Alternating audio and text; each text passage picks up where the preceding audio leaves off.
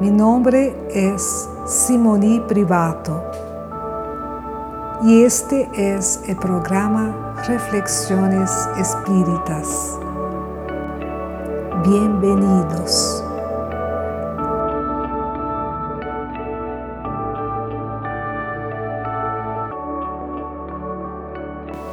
¿Para qué sirve el estudio del espiritismo?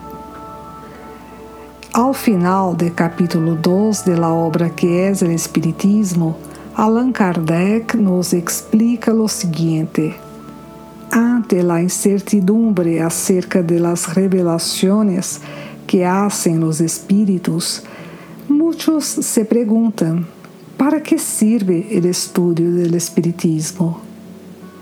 Sirve para provar materialmente la existência del mundo espiritual.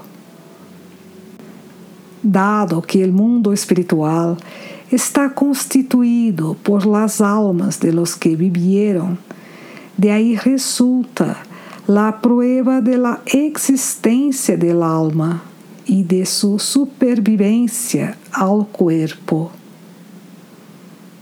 Las almas que se manifiestan revelam suas alegrias ou seus padecimentos, segundo o modo em que han empleado o tempo de la vida terrenal. De aí resulta a prueba de las penas e las recompensas futuras. Las almas ou espíritos, ao descrever seu estado e situação, retificam as ideias falsas que teníamos acerca da vida futura e, principalmente, sobre a natureza e a duração de las penas. Como, desse modo, a vida futura passa do estado de teoria vaga e incierta ao de hecho comprovado e positivo, de aí resulta a necessidade de trabalhar tanto como seja possível durante a vida presente, que é de corta duração, em benefício de la vida futura, que é ilimitada. Supongamos que um homem de 20 anos tenha a certeza de que morirá a los 25, que hará durante esses cinco anos que lhe quedam? ¿Trabalhará para el porvenir? Por certo que não. Tratará de gozar lo mais possível, convencido de que é uma tonteria someter-se a fatigas e privações sem benefício alguno. Em cambio, se tiene a certeza de que vivirá hasta los 80 anos, procederá de um modo completamente distinto, porque entonces compreenderá a necessidade de sacrificar alguns instantes de repouso del presente para garantizar-se o repouso futuro durante largos anos. Lo mesmo sucede com aquele que tiene a certeza de la vida futura. La duda em relação com a vida futura conduz naturalmente a sacrificar-lo todo a favor de los goces del presente. De aí a excessiva importância que se concede a los bienes materiales. La importância que se concede a los bienes materiales excita la codicia, la envidia y los celos del que tiene poco hacia aquel que tiene mucho. De la codicia al deseo de adquirir a cualquier precio lo que tiene el vecino, não há mais que um passo.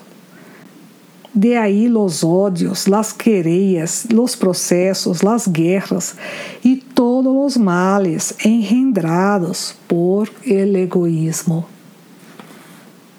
Com a duda acerca del porvenir, el hombre abrumado en esta vida por el pesar y el infortunio, solo ve en la muerte el término de sus padecimientos e como não espera nada mais, lhe parece racional abreviar seus dias mediante o suicídio. Sem esperança en el porvenir, é natural que o homem se aflija e se desespere ante as decepções que experimenta. Las comoções violentas que padece repercutem em seu cerebro e são a causa de la maioria de los casos de loucura. Sin la vida futura, la vida presente se convierte para el hombre em algo fundamental, en el único objeto de sus preocupaciones al cual subordina todo. Por eso quiere gozar a cualquier precio no solo de los bienes materiales, sino también de los honores. Aspira a brillar, a elevar-se por encima de los outros, a eclipsar a sus vecinos com sua prosperidade e sua posição.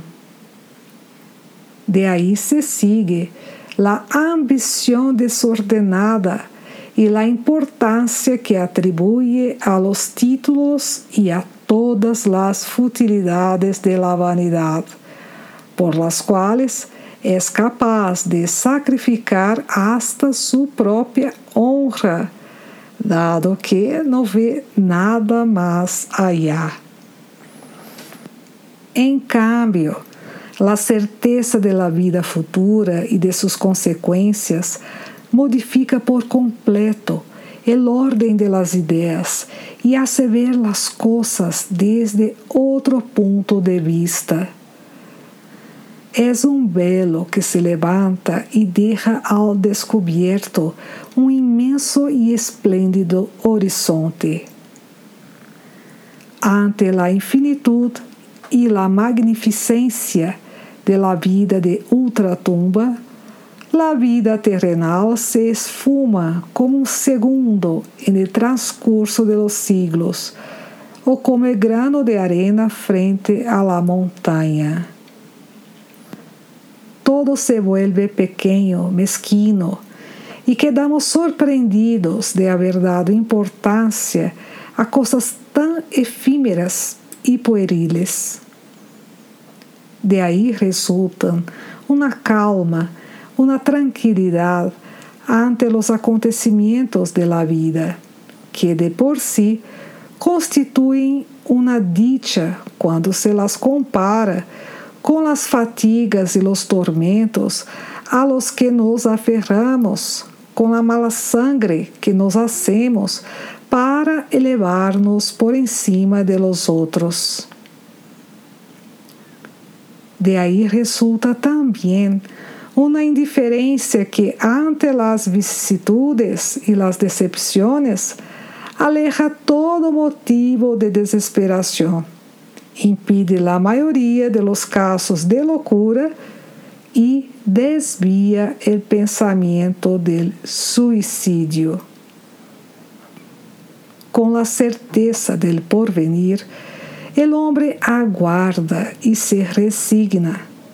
Com la duda, pierde la paciencia porque no espera nada del presente. Como el ejemplo de aquellos que han vivido prueba que la suma de la felicidad futura depende del progreso moral alcançado e del bien que se hizo en la tierra, e que a suma de las desdichas é proporcional a la suma de los vicios e de las malas acciones, de aí resulta, em aqueles que estão perfeitamente convencidos de essa verdade, uma tendência natural a ser bem e evitar o mal.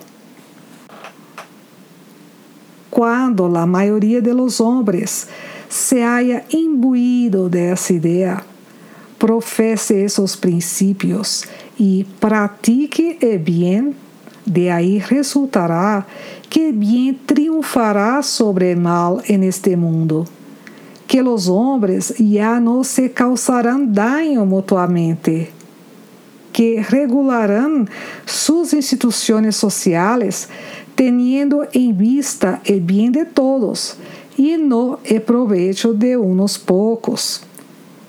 Em uma palavra, compreenderão que a lei de caridade ensinada por Cristo é o origen de la felicidade, incluso en este mundo, e basarão as leis civiles en essa lei de caridade.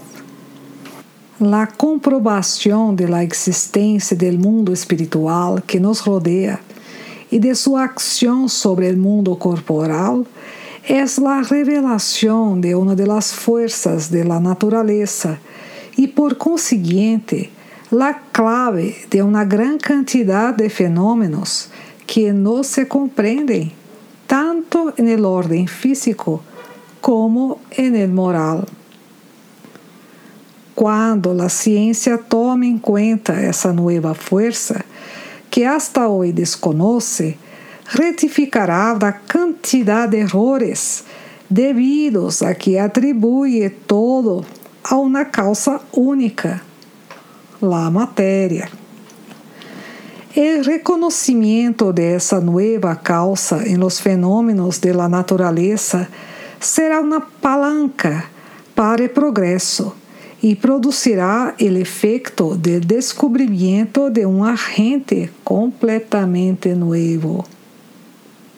Com a ajuda da lei espírita, o horizonte da ciência se ampliará, como se ha ampliado com a ajuda da lei da gravitação. Quando os científicos proclamem desde lo alto de suas cátedras a existência do mundo espiritual e sua ação em los fenômenos de la vida, eles infiltrarão em la juventude el antídoto para as ideias materialistas, em vez de predisponerla a la negação del porvenir.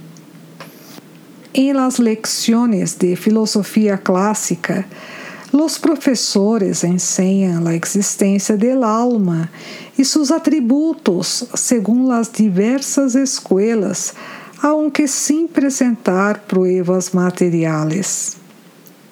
Não é estranho que, quando chegam essas pruebas, esses mesmos professores las rechacen y las clasifiquen como supersticiones?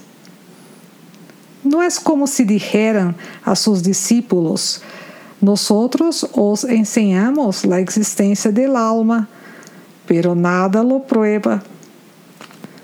Quando el científico elabora uma hipótese sobre um ponto de la ciência, investiga com empenho e recebe com alegria os hechos que puedan demonstrar a veracidade dessas hipóteses. Como é possível, pois, que um professor de filosofia, cujo dever é provar a seus discípulos que têm um alma, trate com desprezo os meios que lhe permitiriam oferecer-lhes uma demonstração patente? Assim, pois, supongamos que os espíritos sejam incapazes de ensinar-nos algo que não sepamos, ou que não podamos saber por nós mesmos. É óbvio que a sola demonstração da existência do mundo espiritual conduz forçosamente a uma revolução em las ideias. Ahora bien, uma revolução em las ideias conduce forzosamente a una revolución en el orden de las cosas. Esa es la revolución que prepara el espiritismo. Con todo, los espíritus hacen más que eso.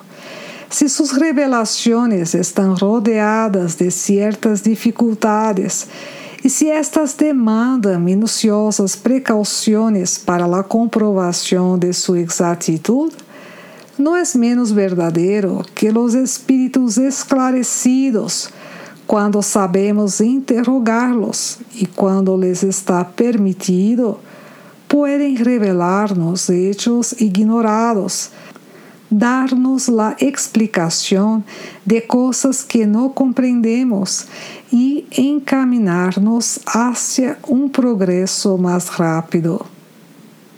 En esto, sobretudo, o estudio completo e atento de la ciência espírita é indispensável, a fim de que lhe pidamos solo lo que puede dar y del modo por el cual puede hacerlo. Cuando excedemos esos límites, nos exponemos a ser engañados.